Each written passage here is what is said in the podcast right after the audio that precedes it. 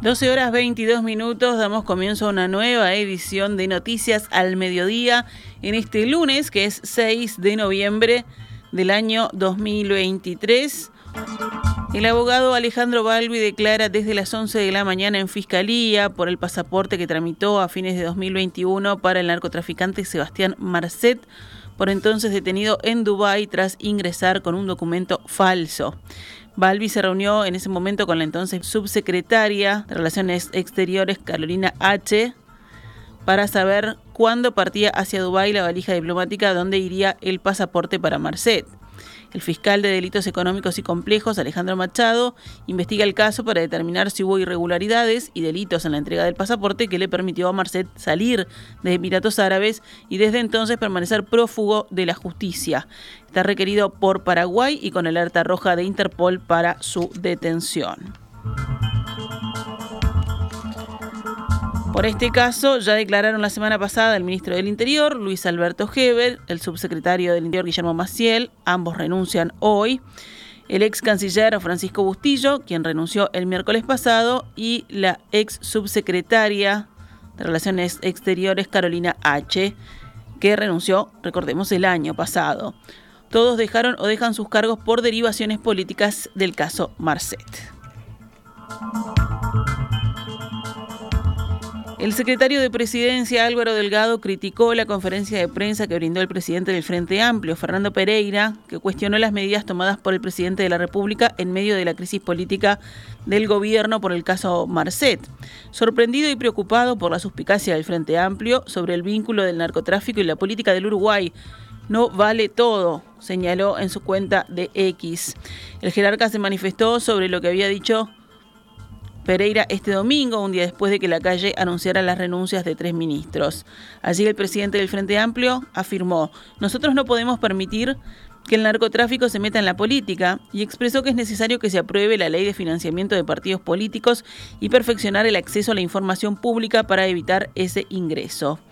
Esta mañana en el programa Arriba Gente, Pereira afirmó que no hay ninguna suspicacia y agregó, mis compañeros que están en el Frente Amplio aducen que el fallecido exdirector nacional de policía, Julio Huarteche, hace muchos años les dijo que había una enorme posibilidad de que el narcotráfico se colocara en la política. Es más, él yendo al Parlamento se encontró con narcotraficantes ingresando y advirtió a los parlamentarios. El líder del partido de la oposición dijo que esa información fue trasladada a todos los partidos políticos e insistió con que se apruebe una ley que transparente el financiamiento de los mismos. Como lo dijimos, Luis Alberto Heber será sustituido hoy al frente del Ministerio del Interior por Nicolás Martinelli. Perteneciente a la lista 404, el sector político del presidente, Martinelli era hasta ahora director general del ministerio. Hasta 2022 se había desempeñado como asesor presidencial en la torre ejecutiva y a inicios de este gobierno había sido el director general del Ministerio de Desarrollo Social. Como subsecretario, en reemplazo de Maciel, asumirá Pablo Abdala, que viene de renunciar a la presidencia del INAU para dedicarse a la campaña electoral. Abdala cuenta con una larga trayectoria a nivel legislativo. En Cancillería asumirá el hasta hoy ministro de Industria, Energía y Minería, Omar Paganini. A su vez, Paganini será reemplazado por Elisa Facio, una ingeniera perteneciente al Movimiento por la Patria del Partido Nacional, que desde noviembre del año pasado era la directora general del Ministerio de Industria.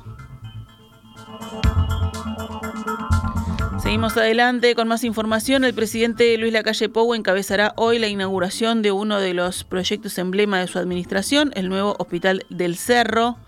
El centro, que será gestionado por ACE, es valorado por el gobierno como el primero en su tipo en la zona oeste de Montevideo. El edificio tiene casi 2.500 metros cuadrados, divididos en cuatro pisos y cuenta con dos quirófanos, además de bloques de internación médica y quirúrgica y una base para ambulancias.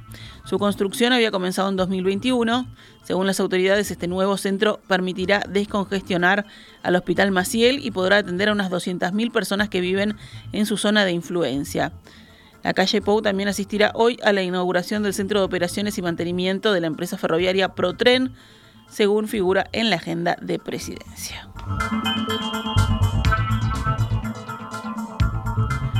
Vamos con otras noticias. El primer crucero de la temporada arribó el viernes al puerto de Montevideo con 60 pasajeros. Se trató del Scenic Eclipse, un buque oceánico de ultralujo que puede albergar hasta 228 pasajeros y mide 128 metros. Según datos aportados por la CLIA, la Cruise Line International Association, las escalas que tendrá Uruguay en esta temporada ascenderán a 229, 155 en Montevideo y 74 para Punta del Este.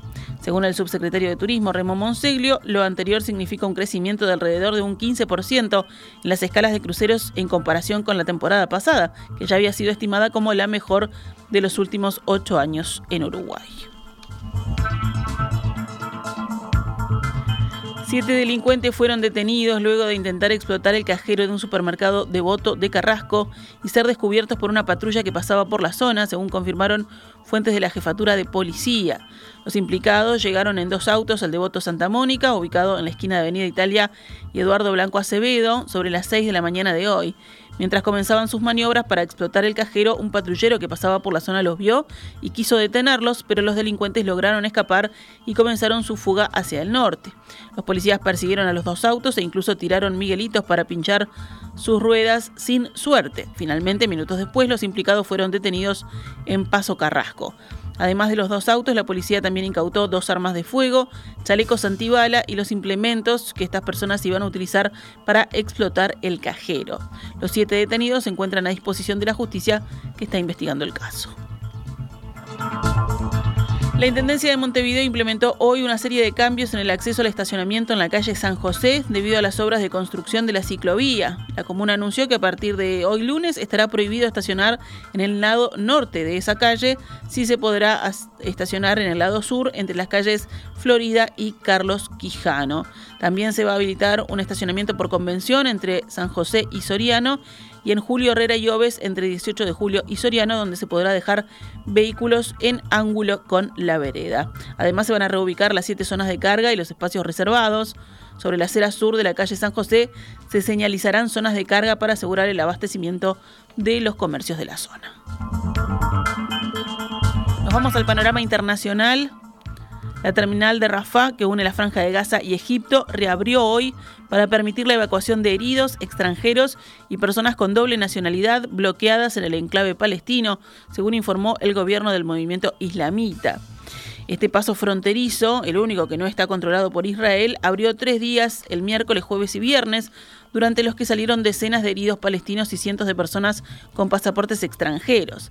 Pero luego cerró tras el bombardeo israelí contra un convoy de ambulancias en la ciudad de Gaza y jamás puso como condición para su reapertura que pudieran transitar vehículos sanitarios hacia Rafah. Fuentes del gobierno de Hamas afirmaron que el paso reabrió tras un acuerdo con Israel con la mediación de Egipto para permitir el traslado de 30 heridos. Seis ambulancias llegaron al lado egipcio del paso con palestinos heridos que serán transportados a hospitales. La evacuación de los ciudadanos extranjeros bloqueados en el enclave también tenía que reanudarse hoy, según el responsable, tras quedar suspendida desde el sábado. El presidente chino Xi Jinping recibió hoy en Pekín al primer ministro australiano Anthony Albanese y le pidió ser socios de confianza tras años de tensiones. Durante la recepción, Xi aseguró que China y Australia pueden convertirse en socios de confianza y tener éxito juntos, porque no tienen agravios históricos, disputas o conflictos fundamentales de intereses. El gigante asiático es el principal socio económico de Australia, pero las relaciones bilaterales se habían deteriorado en los últimos años. Al comienzo de su reunión con Xi Jinping, Albanese, el primer líder australiano en visitar China en más de siete años, se congratuló por la evolución indudablemente muy positiva de las relaciones bilaterales, según comentarios transmitidos por la televisión pública australiana. El comercio es más libre y esto beneficia a nuestros dos países, enfatizó. Obviamente podemos aprovechar la oportunidad de hoy para ver cómo fortalecer la cooperación entre China y Australia, aseguró el mandatario. Y en deportes, Liverpool le ganó ayer a Peñarol en el estadio campeón del siglo, le arrebató la punta de la tabla del torneo clausura y se le acercó en la anual cuando faltan siete fechas para la finalización del campeonato, el Negriazul ahora supera por un punto el Carbonero en el clausura. En la anual, Peñarol solo tiene tres de ventaja sobre Liverpool. Nacional, en tanto, goleó 3 a 0 a River Plate el sábado. El próximo fin de semana será el de la disputa del clásico, al que Peñarol llega con 7 puntos de ventaja en el clausura y 9 en la tabla anual.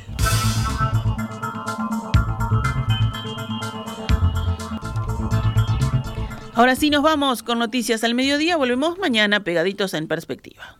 Esta es Radio Mundo 1170 AM. ¡Viva la radio!